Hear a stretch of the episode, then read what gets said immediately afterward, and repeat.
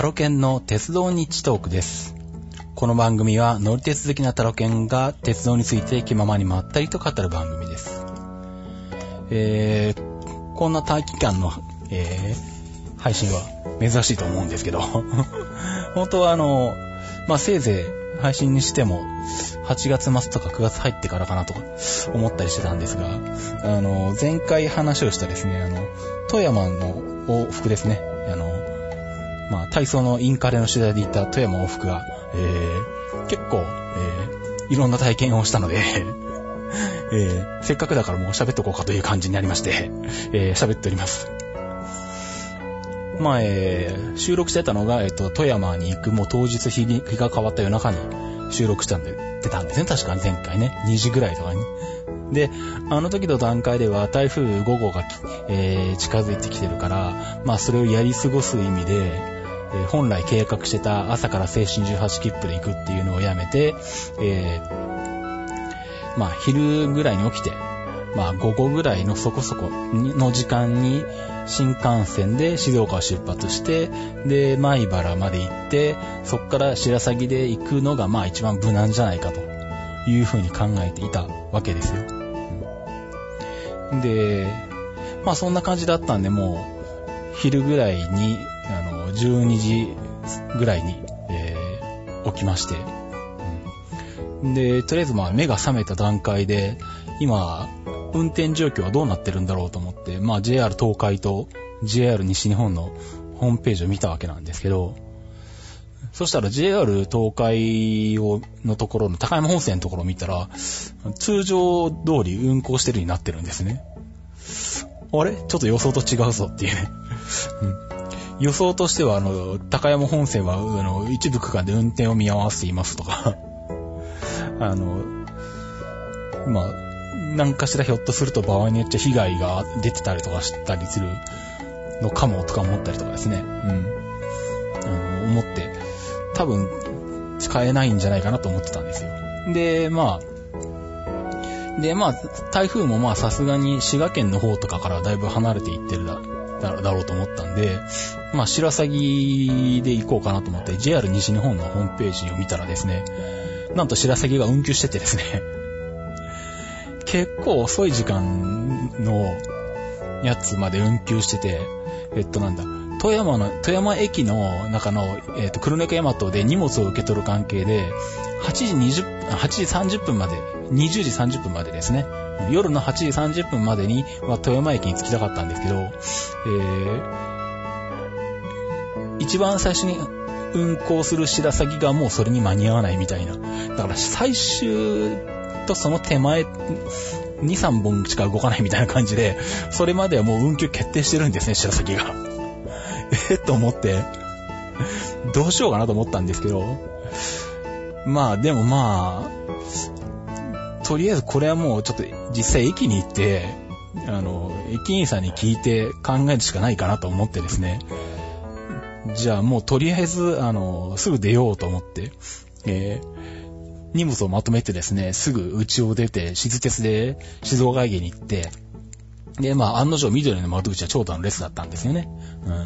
うん。で、まあ、どうせそうだろうと思ったんで、あの、改札口の方に行ってですね、えー富山に行きたいんですけど、これから。で、って言ったらいいですかねみたいな相談をしたんですね。で、まあこれちょっとアップルンルンでも、あの、言ったんですけど、あの、そしたら、あの、静岡駅の駅員さんはどうも、その辺のなんだ、名古屋から向こうの北陸方面のことは何も把握してなかったらしくて、iPad を持ち出してきてですね、えー JR 東海のホームページを出してですね、で、高山本線は運行してるみたいですよとかで言ってですね、おいおい、それじゃ俺らとレベルが一緒じゃないかと思って、聞いてる意味ねえじゃんとか思ったんだけど、ですけど。で、そう、あの、白崎ってこって動いてないですよね、みたいな話をしたら、最初 JR 西日本のあの、北陸本線のページを見て、あの、通常通り運行されてますとかって書いてあるんで、いや、通常通り運行されてますって書いてあるんで大丈夫だと思いますよとかって言ってですね。いや、あの、特急のとこのページ見ると運休って書いてあるんですけどって言ってみたら、いや、本当ですね、みたいな話になって、なんか聞いてる意味ないなと思いながら、うん。まあで、そんな会話をし始めて、まあでも、あの、なんだ。で、まあでも高山本線は動いてて、飛騨も特に運休してるっていう情報はないんで、まあ飛騨なら行けるんじゃないのかって話をして、してたんですけど、でもまあそっから先ちょっとあの、プロたるところ見せてくれて、あちょっと待ってくださいと。JR 東海のホームページでは、あの、高山本線は、あの、通常通り運行してるって、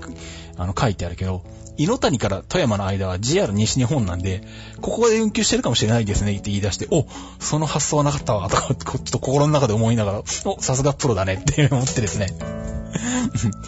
で、えっと、まあ、その辺、で、結局、最終的には、あの、わざわざ名古屋駅に電話してくれて、で、聞いてくれたんですね。で、そしたら、まあ、あの、まあ、雨によって多少の遅れは出てはいるものの、とりあえず特急飛騨はちゃんと走ってると。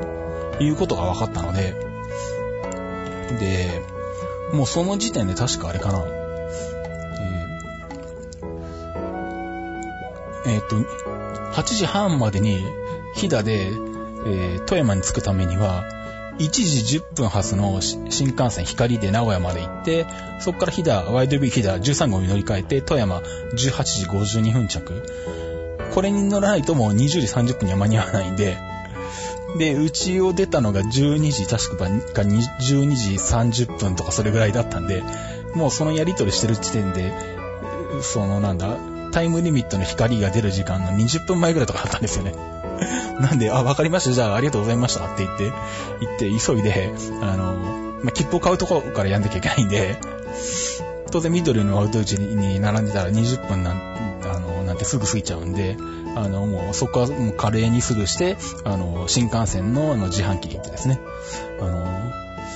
新幹線の自販機で在来線の特急も、特急も買えるんで指定券が。うん。それであのタッチパネルでこう操作していってですね、えー、富山までのあの乗車券と新幹線と、えっ、ー、と、ワイトビヒダの特急券を買いまして。うん、で、まあ、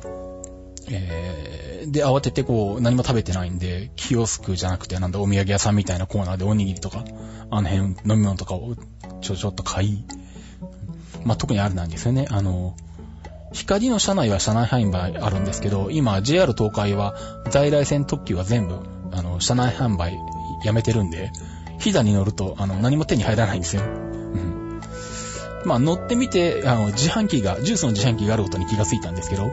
その時点では飲み物も手に入らないんだと思ってたんで、まあ、飲み物も買い、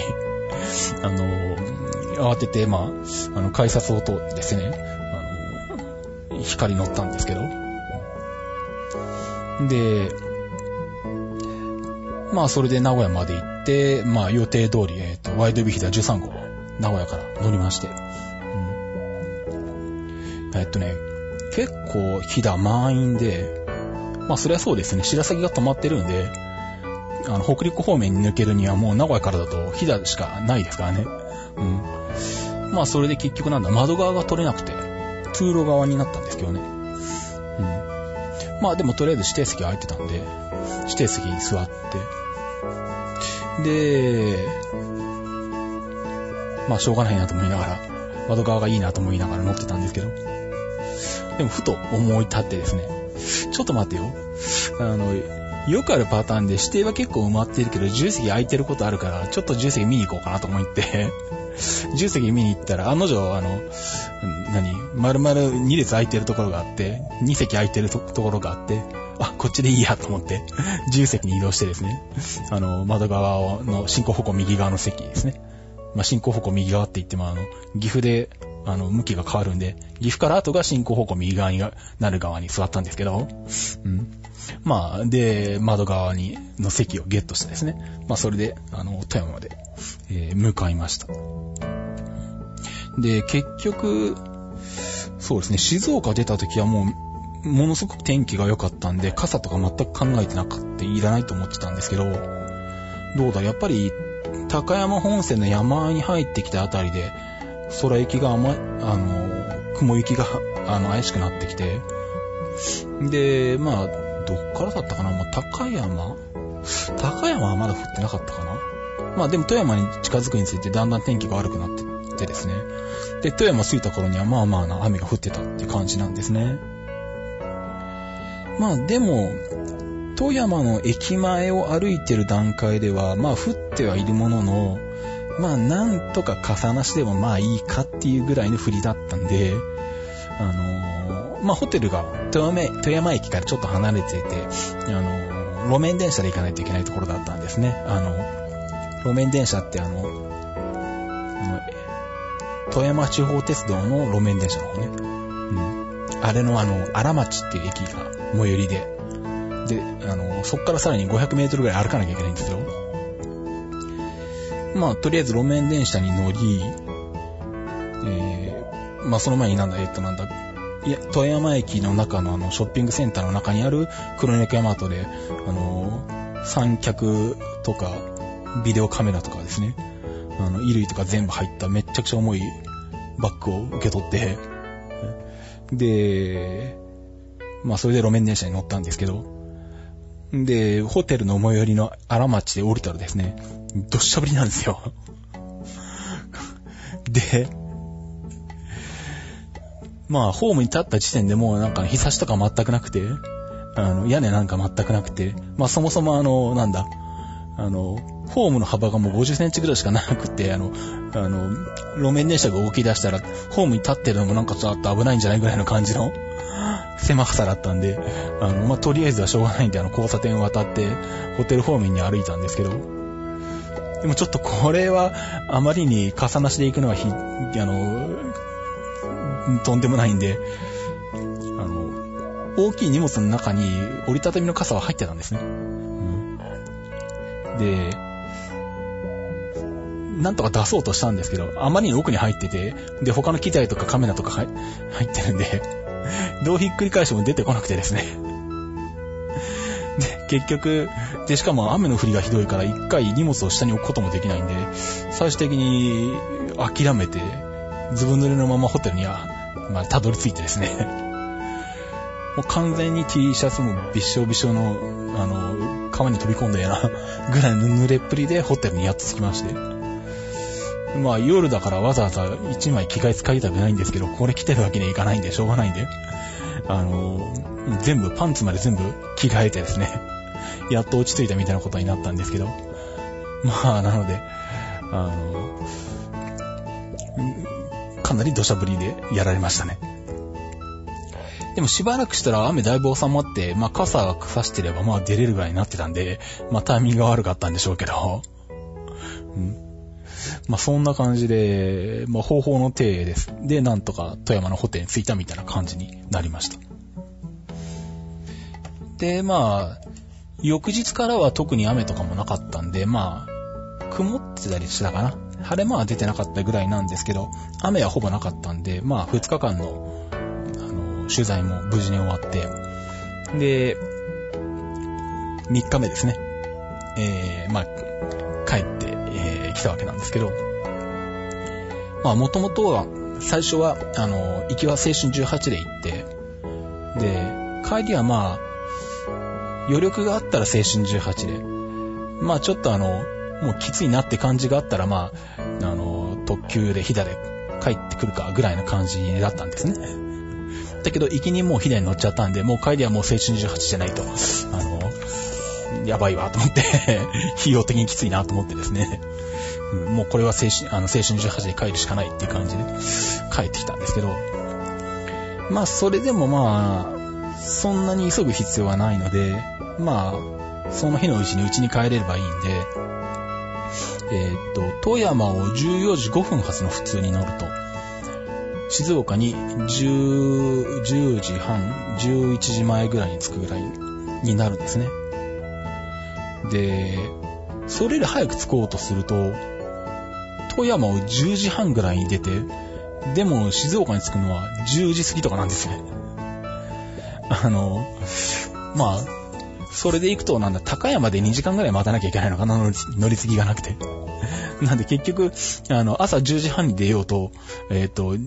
午後2時過ぎに出ようと、着く時間は30分ぐらいしか変わらないみたいな感じなんで、もう、あの、午後でいいわっていうことで。で、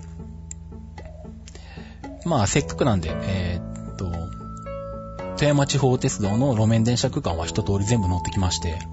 うんまあ、えっ、と、まあ、前にも言ったようにまた今月の後半には富山に行くんですけど、まあ、その時に、いっぺんに全部乗るのも、まあ大変なんで、とりあえずまあ手軽に路面電車区間だけ乗っとこうかなと思ってですね、うん、ちょうどまあ、いいぐらいの時間はあったんで、えー、全線乗ってきまして。で、えー、で、あとはまあちょっと腰が痛かったんで、えー、富山で揉みほぐしも行ったりして、うん、で、まあちょうどそこそこの時間になって、えー、で、え、富山から、えー、富山14時5分発普通、井の谷行きで、えー、出発しました。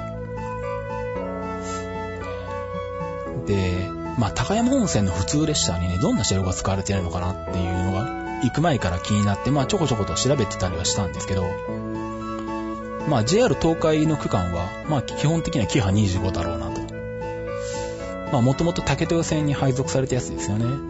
竹豊線の近代化とサービス向上で、あの、車体的には313系とかとほぼ同一の、うん、見た目、あの、313系と区別つかない、あの、キハ25。うん。あれが、えっ、ー、と、竹豊線に一回配備されて、で、その後竹豊線が電化されたんで、竹豊線ではもう使わなくなって、それが高山線とかに行って、えー、高山線の古いディーゼルカー、キハ40とか、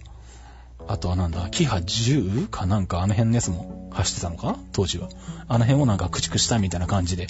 なってるんで、まあほぼキハ25だろうなとは思っていたんですけど、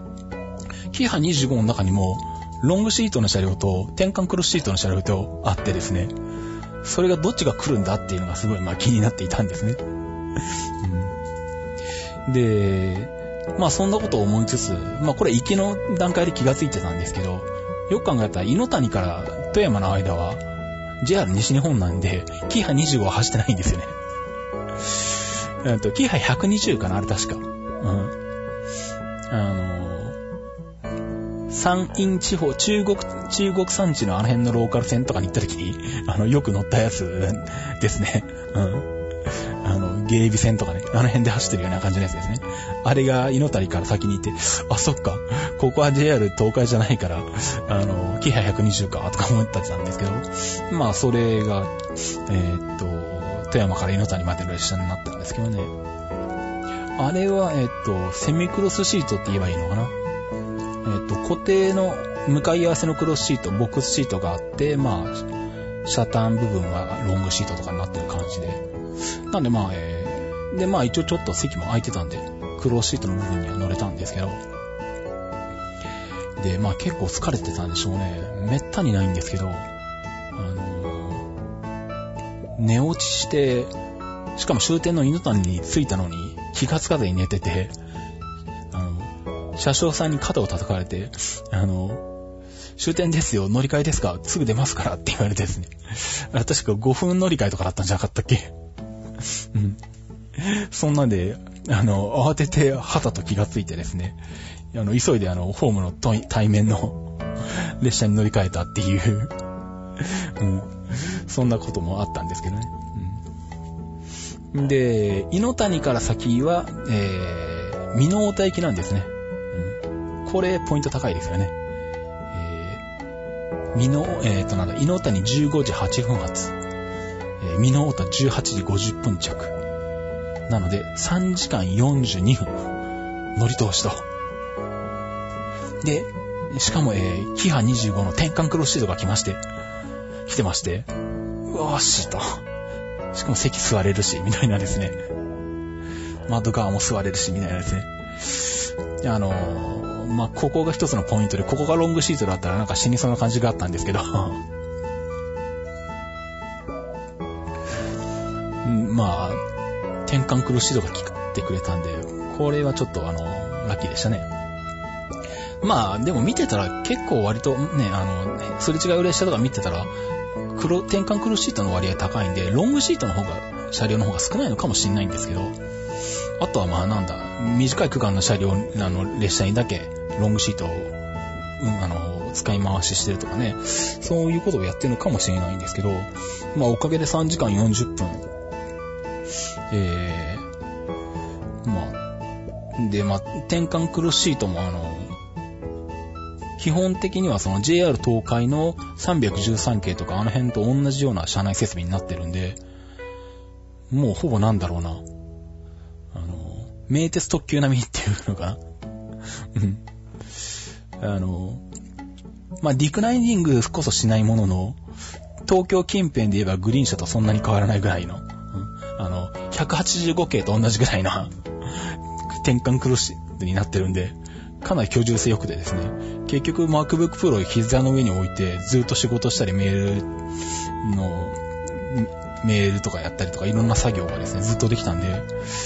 ミノートまでの3時間40分が全然苦にならなかったというですね。うん、これはあの非常に助かりましたね。で、またいろんなあの、なんだ、やらなきゃいけないって溜まってた作業が、あの、できたんで、あの、まあ非常にこう、なんだ、充実した時間を過ごしたんで、あの、全然思ってたよりね、あの、高山本線に乗る投資が苦じゃなかったですね。そういう意味では。まあこれでまたね、途中で高山で乗り換えとかね、乗り換えが挟まったりすると大変なんですけど、あの、まあ特にそういうね、席に恵まれてる場合は、あの、乗り換えなしで長く走ってくれると非常に楽ですよね。まあさすがに山の中に入ったりすると、あの、県外になってネットを繋がんないとか、まあ、あとトンネルも多いんで、ネットが繋がらない部分はある程度あるんですけど、まあ、そこはしょうがないんで、まあ、青春18切符で、これだけの、時間、列車に乗ってる間が、あの、あれだけの転換クロスシートの、結構いいシートの居住性でこう、過ごせたっていうのは、うん、あの、良かったですね。うん、で、まあそんな感じでミノウォーターに18時50分に着き、で、3分乗り換えで岐阜行き、普通。えー、で、ここはさすがにロングシートが来るんじゃないかと思っていたら、なんと、あの、反対側の方に止まっていたのが、キハ75でですね。キハ75って言ったら、あの、快速ミエとかに使われているやつですよね。あの、昔の話をすると、あの、急行春日とかにも使ってた時代はあったんですけど、また転換クロスシートですよ。なんだ今回の、あのー、青春18旅は、なんでこんな恵まれてるんだみたいなぐらいの、高山線全線クロスシートですからね。もう、これはすごいなっていう。非常にあの、大当たりな感じだったんですけどね。ただ、えー、そっから先ダイヤが怪しくなってきて、まあ、走る途中でまあ、高山本線全線単線なんで、すれ違いするんですけど、あの、止まるたびにあの、下りで、対向の下り列車が遅れておりまして、えー、もうしばらくお待ちくださいっていうのが、止まるたびにたびたび車内放送が入っていってですね、列車がどんどん遅れていってですね、本来で言うと岐阜で5分で、あの、豊橋行きの特別快速に乗り継ぐはずだったんですけど、もうあの、岐阜の何駅か手前の時点でもうその時間とっくに過ぎてるわけです。で、まあ、しゃあないなと思って、まあ、岐阜から先はでもまあ、15分間隔で、特別快速か新快速があるんで、まあ、次の新快速ぐらいに乗れればいいか、と思って、岐阜に着いてですね。で、で、乗り換えの車内放送を聞いてたら、あの、名古屋方面の普通列車のあの案内がするんですけど、新快速とか特別快速の案内全然しないんですね。で、しょう、で、なんだ、岐阜駅に着いて、まあ、結局なんだ、そうかい。うんと、まあ、その辺よくわかんなかったんで、改札口の方に一回出て行って、で、列車の発車案内のやつを見たら、名古屋方面は普通列車しか表示されてなくて、まあ、どういうことなんだろうなとか、えー、思ったんですけども、とりあえずめちゃくちゃ腹が減ってたので、とりあえずなんか食べようと思って岐阜駅の改札を一回出て、えー、まあなんか、車内に持ち込めるファストフードとかなんかそんなのはないかと。ハンバーガーとかね。なんかね、そんなのはないかなとか、えー、探し回ったんですけどね。うん、まあでもまあ、えー、その辺のものがなくて、結局、なんだ、おにぎりか。うん、キオスクでおにぎりを買って、で、飲み物を買って、で、戻ってきても、快速、特別快速とか新快速とかの案内表示がないんで、えー、っと、あ、違うな。新、えっ、と、特別快速が表示されてなくって、新快速だけ表示されてて、しかも25分遅れとか書いてあったんで、どういうことだろうなと思って、なんで特別快速は出てないんだとか思って、改札口で聞いて聞いてみたら、あの、雨の影響でダイヤが乱れていて、特別快速は、えー運転取りやめましたって言われてですね、マジかと思って。で、えっと、まあ、静岡方面行きたいんですけど、青春18で行くんですけど、えー何に乗ったらいいんですかねみたいな話で。で、とりあえず、そしたら次の新快速が、えーっと、25分遅れなんで、結局その時点で20分待ちぐらいとかになったのかな？うん。にな、えーです、みたいな話になってですね。しかも前原から来るんですけど、それ。まあ、しょうがないんで、まあ、えー、ホームに行ってですね、その、新快速が来る方、あのーところで立ってたんですけど、そんなんだったら、なんだ、吉野家があったんで、吉野家で牛丼食ってくるとか、あの、ラーメン屋とかでラーメン食ってくれよかったなと思ったんですけどね。まあ、しょうがないんですが。で、結局、岐阜の、のホームでこう、ずーっと立って待って、20分くらい立って待っててですね。で、やっと新快速が来たんですけど、まあ、日、ん？日曜か？ん？土曜か。土曜ですし、お盆ですし、米原から来る新快速なんで、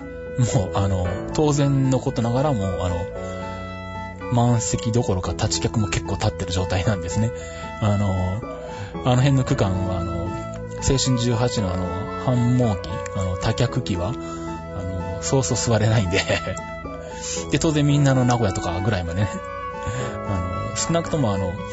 米原大間では降りないので、そのまんまあの、みんな立ってある状態のまま乗ってくるんですけど。なんで、まあ多分こいつも米原初だから、初だから多分満員で来るんだろうなと思ってたら案の定その通り来まして。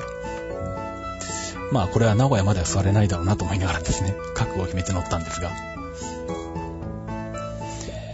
で、まあ岐阜でまあ思ってたより降りたもののまあ座れず、で、名古屋でやっとなんとか座れて、まあ、とりあえず腹が減ってたんで、あの、おにぎり食べようと思っておにぎり食べてですね。うんさらに、カバンの中に入ってたパンも食べ、みたいな感じでですね。まあ、それで、えーっと、豊橋に着いたんですけど、だいぶ遅れて、35分遅れくらいだったかな。で、もうあとその先はもうダイヤが乱れてるんで、時刻表は全く当てにならないので、あともう車内放送とか駅の案内頼みでどうなるかわからないんですけど、その時の状態はね。うんで、まあ、そんな感じなんで、豊橋に着く前の車内放送にはもう耳を傾けるわけですよ。乗り継ぎがどうなってるかなと思って。で、そうしたらですね、えーっと、浜松方面へ向かわれ向かう方は、この列車が浜松行きに普通になりますので、このままご乗車くださいって車内案内があったんですね。マジか、化けるんだと思って、まあ他のお客さんも含めてですね、あの、まあその電車にそのまま乗って座ってたんですけど、ただ豊橋のホームに着いててもなんか様子がおかしいんですよね。豊橋のあの上りホームにお客さんが結構並んで待ってたりとかするんですけど、こっちの車両に乗ってこようとせずに反対のホームに向けて立ってるんですよ。で、まあ、他のお客さんもなんかおかしいなと思い始めて、僕もおかしいなと思い始めて、で、まあ、すぐに発車する様子はなかったんで、ホームに出て、あの、行き先表示とか見る、見たんですけど、でも、左右両方とも浜松行きになってて、しかも今まで乗ってきた止まってる車両が止まってる方が時間的には先に出る表示になってたんで、いいのかなと思って、もう一回また戻ったんですけど、そしたら、あの、急に車内放送で、まあ、隣に列車が入ってきた後ですけど、もう一回車内放送がかかって、えーこの列車は回送になりますと、浜松に行かれる方は隣の列車に乗り換えてくださいって言われてですね、えー、と思って、あのもう散々他のお客さんが乗った後に慌てて荷物を持って、えーとりあえずそっちの車両に飛び移ったんですけど、そっちの電車の方に乗ったんですけど、で、ふと気がつくと左のポケットに空なんですね。僕は iPhone 必ず左のポケットに入れてるんですけど、そこに何もないんで、あれ、カバンの中に入れたっけと思って、カバン開けたんですけど、ないんですよ。で、ひょっとして、と思って、急いで元の列車に戻ったら、あの、窓の3のところに置いてあって、で、もう急いで、で、たまたまその時あの、車内整備の人も乗ってて、たまたまその iPhone に気がついた顔してたんで、あって顔してたんですけど、ほぼ同時に僕が行って、パッと手に取って持ってったんで、持って、で、またダッシュでですね、隣の、あの、これから発車する列車に飛び乗ったんで、まあ、ギリギリセーフだったんですけど、あれ一つ間違うと、階層の中に iPhone をほったらかしにして帰ってくるところだったですね。うん。まあ、割と、結構ここまで危ういのは久々ですね。まあそんな感じで、とりあえず浜松駅の普通に飛び乗ってですね。でも割と運よく、次の駅ぐらいで、次か次ぐらいで、近くの席が空いたんで、まあ急いで座って、まあそいつも、えー、名古屋方面から直通してきたやつなんで、まあ313系だったのかな？転換クロスシートだったんで、まあまたクロスシートに座れたんで、まあ楽だったんですけどね。うん。で、まあそいつ浜松行きなんで浜松に着いたんですけど、また、あの、乗り継ぎどうなるかなと思って車内放送を聞いてると、えー、豊橋方、豊橋じゃないや、えっ、ー、と、静岡方面に、えー、向かわれる方は、この列車が静岡行きになりますんで、このままご乗車くださいとか言われて、おいおい、待てよ。もう、もう信じられねえよ、本当かよって言ってですね。で、隣になんか女性が座ってたんですけど、その人もなんか、えって思ったらしくて、今この列車にそのまま乗ってろって言ってましたよねって、みたいなこと聞かれて、あ、ね言ってましたよねとか言って。でもこっちももう半信半疑っていうか信じられないんですけど。なんで本当かとかも言いながら、もう売ったぐりのマナコであの、浜松駅に泊まってる間見てたんですけど、まあそしたら今度はあの、他のお客さんも乗ってきたんで、で、隣に列車もいないし、あの、まあ、あ大丈夫なんだなと。今度は信じていいんだなと思ってですね、そのまま乗り続けて、まあ、無事静岡駅になって、えー、静岡まで帰ってきたんですが、結局予定した時間より1時間弱遅れたのかな、うん、23時40何分ぐらい着だったかな？で、まあね、これ12時過ぎると、そもそも青春18が無効になるんで、まあ今日中についてよかったなっていうところなんですけど。で、まあ静岡から、あの、うちに帰るのに静岡鉄道に乗るんですけど、新静岡まで歩くんですけどね。そこがまた土砂降りなんですよね。なんで毎回土砂降りに合うかなとか思いながら。しかも結構見たら、あの、もう、あの、最終の静鉄の、静鉄の最終の、しかもなんだ、平日だったら走ってない土日のみ、週末のみ走ってる？土日祝だけ走ってるのか？0時発っていうのが、ギリギリあと5分で間に合うみたいなね。これ逃すタクシーか歩いていくしかないみたいな感じになってくるんで、もう雨でも歩くしかないんですね。なんでまた、あの、ずぶ濡れになりながら荷物を持って歩いていってですね。うん。あ、まああれか、大きい荷物は送ってあったから大きい荷物はなかったか。うん。まあ、えー、パソコンとまあ、あとショルダーバッグを持って、あの、急いであの、施設鉄にこう、駆け込むみたいな感じですね。えー、乗り込みまして。まあ、で、まあ、うちの最寄り駅があの、新静岡から二つ目の音羽町ってとこなんですけど、音羽町に着いたらちょっと小ぶりになってたっていうか、まあそれよりはマシになってたんで、まああの、まあでもそこそこ降ってはいたんですけど、まあさっきよりはマシだなと思って、まあうちまではすぐなんで歩いて帰ってきたんですけどね。まあそんな感じで、あの、席には恵まれたけど、あの、雨にたたられたっていうですね。そんな富山往復でした。まあでもまあね、一時は台風のせいで取材諦めた方がいいのかとかちょっと思ったりもしたんで、まあとりあえず行って帰ってこれたし、まああの、富山地鉄のあの、市内線は全線乗ってこれたし、まあまあ、とりあえずはよしとするかって感じですけど。まああとは高山本線で普通で乗り通すのがそんなに大変じゃないっていうのが分かったんで、まあ今後もまた、あの、考えてもいいかなっていう感じはしましたね。うん、なんでまあ、そういう意味ではまあ、とりあえず、あの、無事に帰ってこれてよかったかなと 思ってます。はい。じゃあ、そんなところで、えー、キップチのコーナーに、えー、行きます。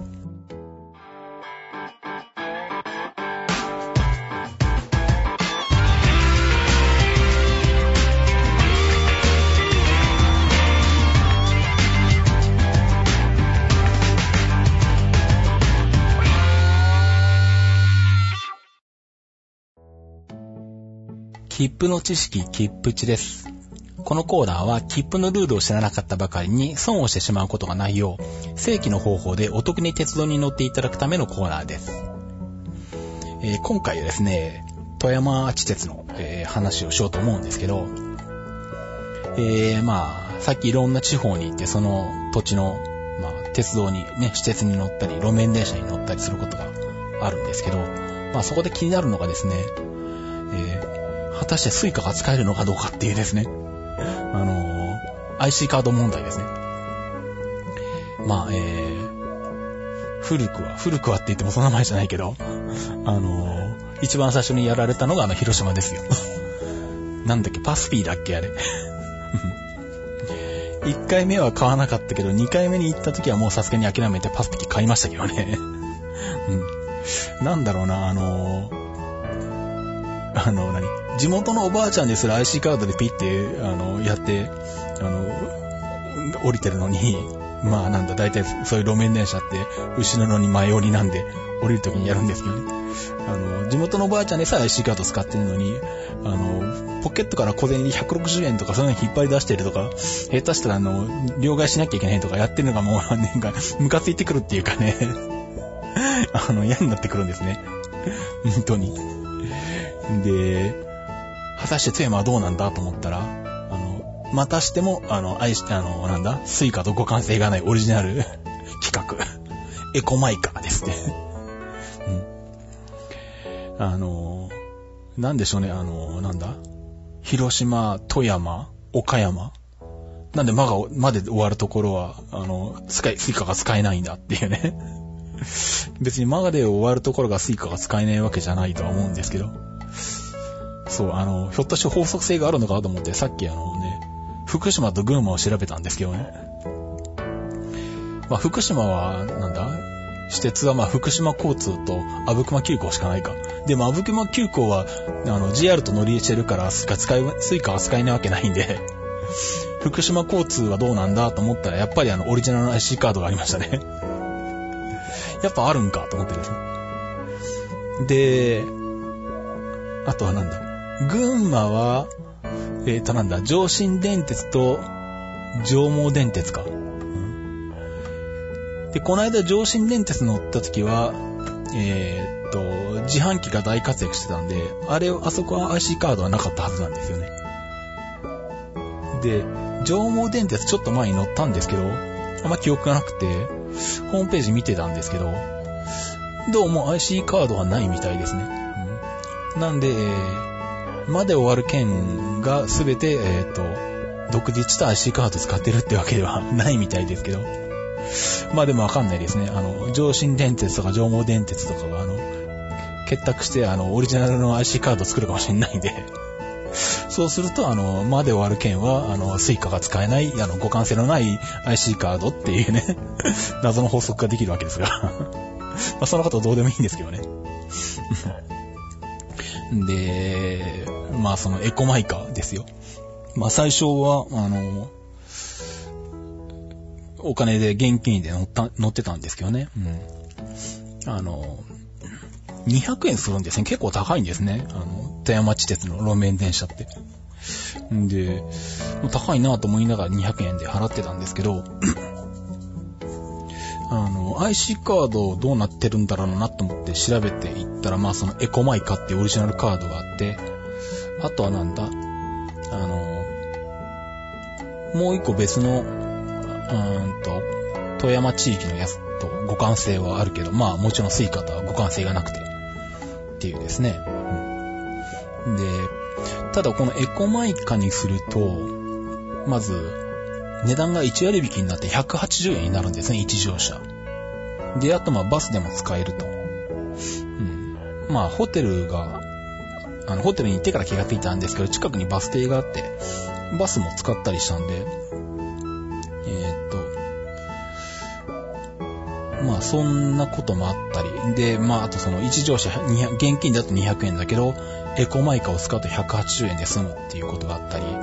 で、あとあの、よ、よくよく調べてみたらですね、気がついたんですけど、あの、まあ、最終日に、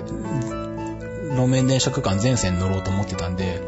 一日乗車券的なものを調べていたんですけど、まあ一日乗車券っぽいものもあるんですけど、エコマイカのシステムとして、一日に3回を超えて、えー、路面電車に乗る場合は、まあ、4回目以降ですね。4回目以降については、タダになるっていう制度があって、そうするとまあ実質5、えー、と180円かけ3回だから540円で、えー、1日乗車券と同じような扱いになるわけですよね。で、しかもそれが最初に1日乗車券を買っておくんじゃなくて、あの、エコマイカであの、毎回払っていくと4回目からは引き落としされないっていうですね、仕組みになってて、おおと思って、まあ、それじゃあもうエコマイカ買おうと思って、エコマイカ買ったんですね。で、しかも、路面電車の車内で買えるんで、2回目に乗った時に、あの、もう降りる時に車掌さん、車掌さんじゃないや、運転手さんに、エコマイカ買えますか？って言って、で、まあ2000円払うんですけど、で、2000円払うと500円がデポジットになってて、で、1500円チャージされてる状態になるんですけどね。うん。まあそれで買って、えー、で、その後はまあ、で、もう、その列車降りるときはもうそれで払って、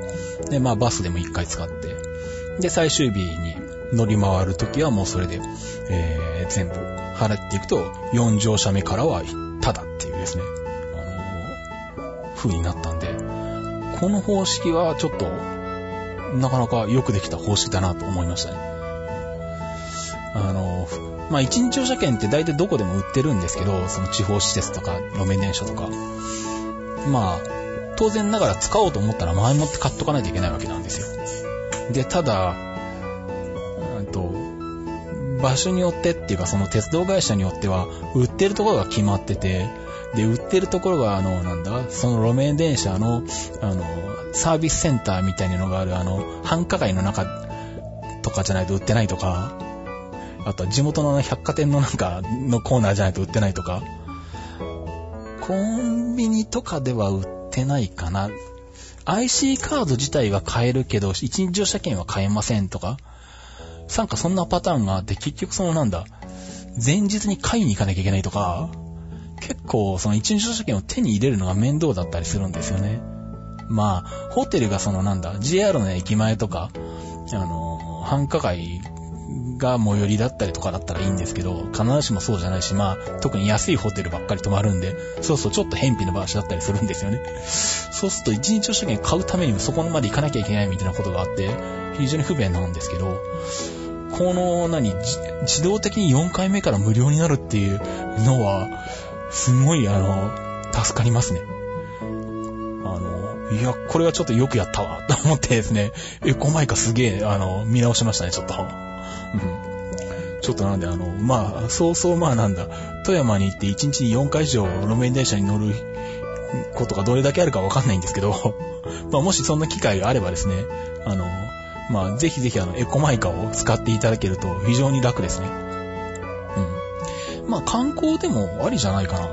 あの、お城の周りをぐるっと回るような環状運転してる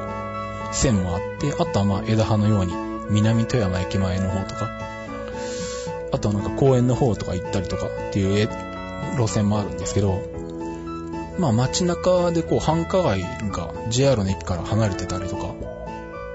するんで、観光でいろんなところ富山市内、まあどれぐらい回るとこあるのかあんまり把握してないんですけど、うん、でもまあもし富山に観光に行ったりとか遊びに行くことがあれば、あの、エコマイカは買って損はないんじゃないかなっていうか、うん、この自動的に一日乗車券扱いになるっていうこの制度は非常に、あの、気に入りましたね。ちょっとこれは今まで見たことなかったんで、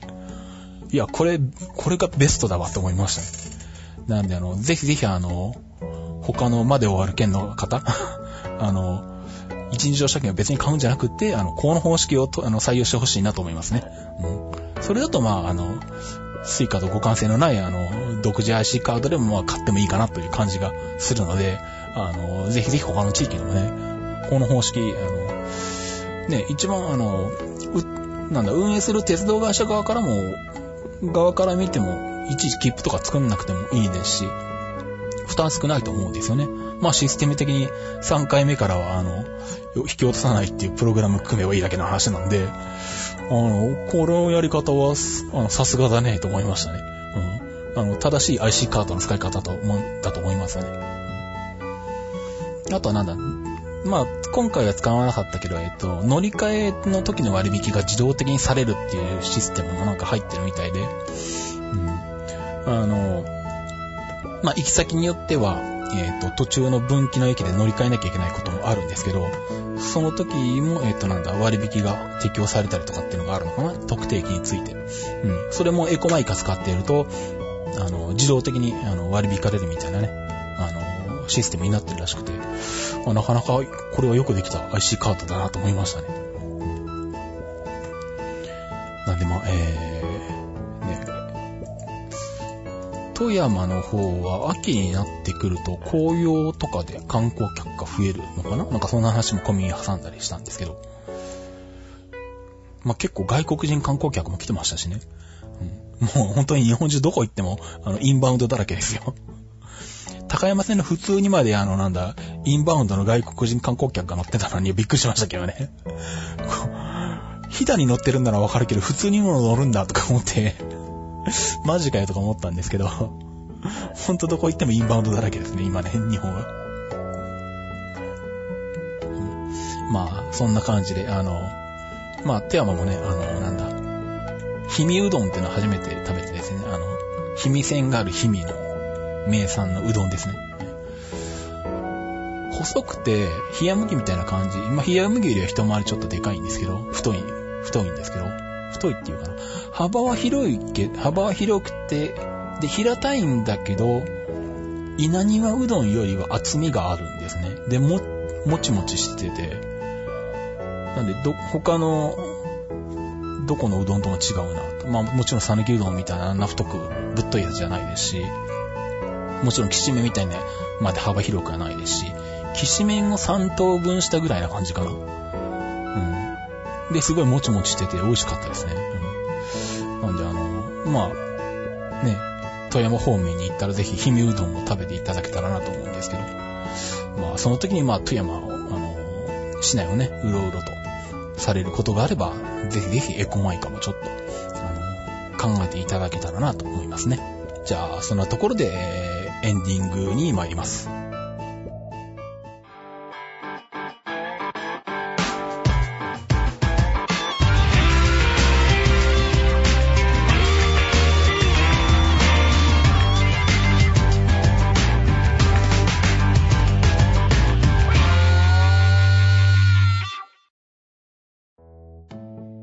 えー、っと、エンディングです。えー、まあ前回も、えー、話したんですけども、えー、今、体操の方のジムナスティックスニュースの方でですね、えー、クラウドファンディングをやってまして、えー、まあ、と言いますのが、えー、今年、カナダのモントリオールで行われる世界選手権に取材に行くということになりまして、初の海外取材ですね。しかも世界選手権というですね、まあ、無謀っちゃ無謀なんだけど、まあ、ジムナスティックスニュースらしいで言えばらしいのかな。まあ、日本国内で、あの、初めてあの、日本体操協会にプレス申請して取材させてもらったのが、なんせワールドカップでしたからね。それ考えると、まあ、ジムナスティックスニュースはまあ、割とこんな感じなのかっていうところもあるんですけど、まあ、えー、まあ、で、まあ、そんな感じでカナダには行ってくるんですけども、えー、まあ、そのための、えっ、ー、と、資金ですね。まあ、自前で行くんですけど、まあ、さすがに金額が大きいんで、まあ、できることなら、まあ、ご協力いただける方には、まあ、ちょっとご支援いただけたらいいなと思いまして、えー、キャンプファイアでクラウドファンディングをやってます。ジムナスティックスニュースのホームページの方に、あの、目立つようにアイコンを作っておきましたんで、まあ、えー、そこが行ってもらうのが一番わかりやすいかなと思うんですけど、ジムナスティックスニュースに行くにはですね、体操スペースニュースって入れてもらうと、えー、多分上から2番目に出てきます。ちょっと前までは一番上に出てたんですけど、最近あの、サンスポだったかなどっかに抜かれましたね まあ、さすがにあそこはあの、体操のニュースっていうそのまんまのタイトルをつけてるんで、さすがにそのストレートな名前には負けるのかと思ったんですけどね、SEO 的に。うん、まあでも、えっと、体操スペースニュースで言ってもらうと、あの、いちいちジムナスティックスニュースで打たなくていいので、楽だと思います。で、そこに行くと、まあ、右側に、あの、大きな、案内の、えー、文章とともに、えっと、アイコンとリンクが貼ってありますので、そこに行っていただければ、あの、すぐに、キャンプファイヤーのページにたどり着けますんで、えー、ぜひぜひ、まあ、ご理解いただける方ご支援お願いします。え、最低3000円からご支援いただけまして、最高10万円まであります。で、鉄道ファンの方向けの、えー、ものもありまして、えー、5000円の、えー、支援額で、えー、まあ、僕が、えーと、カナダに行って乗ってくるであろう、えー、カナダ国鉄 VIA、ビアですね。ビアの鉄道写真。場合によっちゃ動画も含む。それの、えー、非公開画像を、えー、見ていただけるっていう、権利が、えー、とですね、ついてきます。まあ、あとはあれですね。本当は、カナダの鉄道で、鉄道ファン向け、鉄道イベントをやりたいなっていう のもあるんですけれど、果たしてどれぐらいの、なんちゅうんだろうな。まあ時間とか日数で決まるわけじゃないんですけれど、どれぐらいに乗ってこれるかっていうのがちょっと不明不明瞭なので、それだけで1個のイベントできるかなっていうのがあってですね。なんで、うーんって思ってるところなんですね。まあ、まあ別にまあカナダの鉄道だけじゃなくて、それ以外のことも含めて、1個のイベントにしてもいい、じゃいいんですけど。うん。なんで、まあそうですね。うん、まあでも、できたらまあね、リスナーの皆さんとあの会う機会を1年に1回くらい設けたいなって気もあるんですけどね。うん。まあちょっとその辺は、あの、後々考えたいと思います。まあ今年でできなかったらまた来年なんか考えて、まあ、あの、なんかそれ向けでまたクラウドファンディングかなんかして、また、あの、ね、実際に皆さんとお会いできるイベントをやりたいなと思うんですけどね。まあ今年、まあもとしまあもしくは今年度版はまあちょっとなんとも言えないところなんですが、まあでも、うん、そうですね。まああの、急に思い立って、やっぱりやるわっていうことを言うかもしれないんで、その時はまたこの番組でお知らせしようと思うんですけど、まあとりあえず、えー、そんな感じでカナダの鉄道も乗りて、あの、乗っていきたいと思いますし、あの、まあなかなかね、あの、カナダの鉄道って話題に上りにくいんで、日本国内では。まあやっぱヨーロッパがね、鉄道が盛んなんで、やっぱりヨーロッパはね、いろんな、まあ、いい面も悪い面もね、事故の話も含めてですけど、あの、結構ニュースに出てきたりするし、まあ、あとはなんだ、最近はあの、日本の鉄道業界、鉄道業界っていうのかな？あの、日立なんかはイギリスで鉄道で頑張ってるんですよね。まあ、10年ぐらいかけて全然こう、あの、市場がわかんないところから一個一個やっていって、で、最終的に評価を受けて、イギリスの車両の発注を受けたのかな ?200 両とかなんか結構相当な量の、あの、車両の受注をイギリスで受けたみたいなニュース前見ましたし、あとついこの間見たのは、あの、なんだ、JR 東日本が、イギリスの、あの、通勤路線の運行権を得たっていうですね。はあ、日本の鉄道会社が海外進出する時代になりましたかってちょっと思ったんですけど、まあ国立じゃなくなったから、まあ確かによく考えたらありですよね、それもね。うん。でもまあちょっとびっくりしましたね。そういう、その手があったかっていうか、そういうのありなんだっていうね。なんかなんだっけ、オランダの国鉄かどっかと組んだのかな？それで、あのー、まあ共同で入札して受注したのかな、うんなんで、日本の鉄道で培ったノウハウを海外で使うみたいなことを、あの、して、まあ、満員の解消とかね、まあ、快適に通勤できるみたいなことをやっていくんだと思うんですけど、そんなことしたら、あのなんだ、日本一人勝ちになるんじゃないかなとかちょっと思ってるんですけど。なのでこれで JR 東日本のイギリス進出が成功していったら、なんだ、まあ、他の日本の鉄道会社が行くってのもありでしょうし、まあ JR 東日本が他の会社にもど、他の国にもどんどん進出していくってのもありだとは思うんですけど、あの、どんどんなんかこう、世界の鉄道の運行を変えていくっていう可能性もあるなと思ってですね。ちょっとその発想はなかったんで、ちょっとこれは面白い展開だなと思って見てるんですよね。まあ、あれなんですよね。あの、まあこれから乗りに行くカナダの、あの、鉄道の悪口はあんまり言いたくないんですけど、まあ、一応まあカナダの鉄道に乗ろうと思って、まあいろいろ調べるわけですよ、ネットで。で、YouTube とかで動画も探すわけなんですけど、で、そうしたらまあなんだ、3年、4年ぐらい前に起こった貨物列車の事故っていうのが出てきて、えー、なんだっけ。なんか日本の、そういうバラエティでやったんですよね。あれ、アンビリーバボーかなんかでやったのかな。なんかそれがた、そのまま YouTube に載ってたのがあって、ついつい全部見ちゃったんですけど、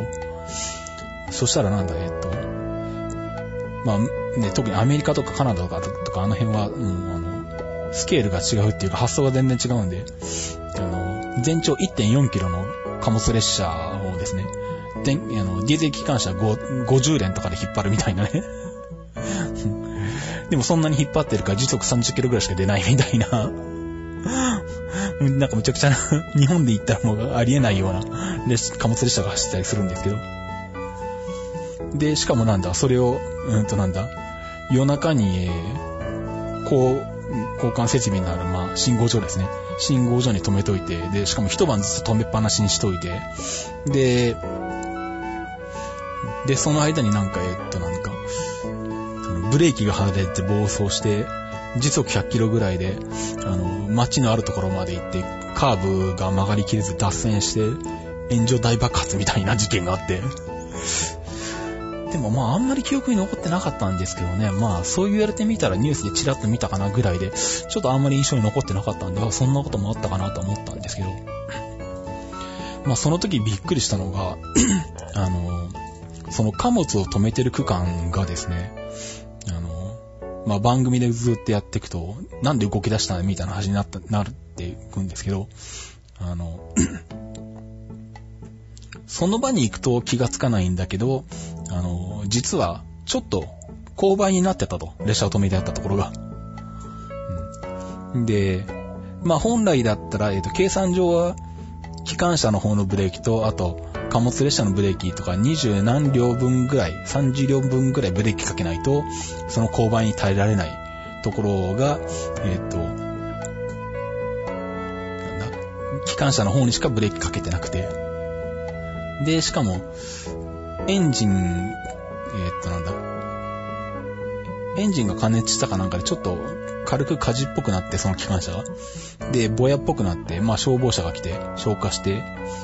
で、その時にあの、なんだ、あの、元を立つために、あの、ディーゼル機関車のエンジン切っちゃったっていう。で、切っちゃうと、あの、何？ブレーキに、あの、エアコンプレッサーに、あの、空気がいかなくなって 圧力がだんだんこう弱くなっていて、その結果ブレーキが緩くなって、あの、暴走しだしたみたいな話なんですけど。で、で、そこの勾配区間の、あの、傾きがですね、9パーミルなんですよ。9パーミルっていうことは、えっと、1キロ行って9メートル下がる。うん、まあ0.9%なんですけど、パーミルって1000分の1なんで、まあ、後から検証していくと、あの、そのことが分かって、で、運転手もえー、っとなんだ、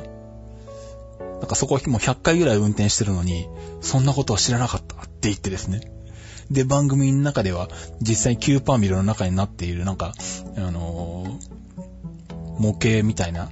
あのー、やつを出してきて、ほら、こんな感じでこれぐらいの坂で、よく見ないとわかんないですねとかやるんですけど、あの、日本の感覚で言うと、9パーミルを運転手が知らないなんてありえないんですね。てか、9パーミルなんて、客として乗ってっても感じるんですよ。体感できるんですよ。そこ100回通ってて気がつかないっていう、あの、ちょっとありえんなっていうね。それはさすがに雑すぎるのもタイヤにしとけよって思ったんですけど。そんな感じなんですね。だからまあ、なんだろうな。まあ、まあ基本的にまあアメリカも